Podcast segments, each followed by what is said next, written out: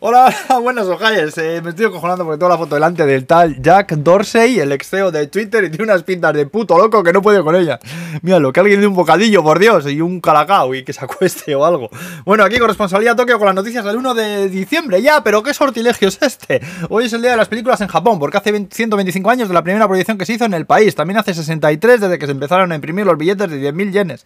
La cara de un tal príncipe Sotoku salía entonces. Y luego también esta semana se cumplió el 25 aniversario del Tamagotchi. Estos también me dan rabia, porque cuando iba a la escuela en mi pueblo, de pequeño, lo tenía un compañero de clase y todos lo odiábamos muchísimo, porque también queríamos uno todos.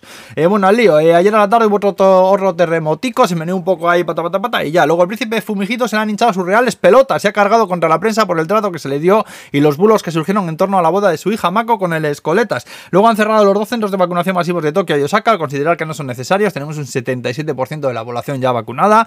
Eh, también se ha confirmado un primer caso del Omicron este en Japón, un diplomático de Namibia que estaba vacunado pero llegó con algo de fiebre y al examinarle en Narita, pues tate, que ya lo tenemos aquí. Está en cuarentena y bueno, ya sabéis, las fronteras están cerradas a lo puto loco, que no entra aquí un gallín ni regalando bolas de pachinko a los guardias. También hicieron test a los 70 pasajeros que vinieron en el mismo avión y dieron todos negativo, aunque se les ha sugerido que hagan cuarentena de dos semanas. Eh, luego Moderna dice que su vacuna contra el, Omicron este que así así, así que ya tenemos a las farmacéuticas japonesas Shinogi Daiichi-Sanki estudiando el asunto, a ver si sale algo, algo, pronto, coño, que esto es el día de la marmota, joder.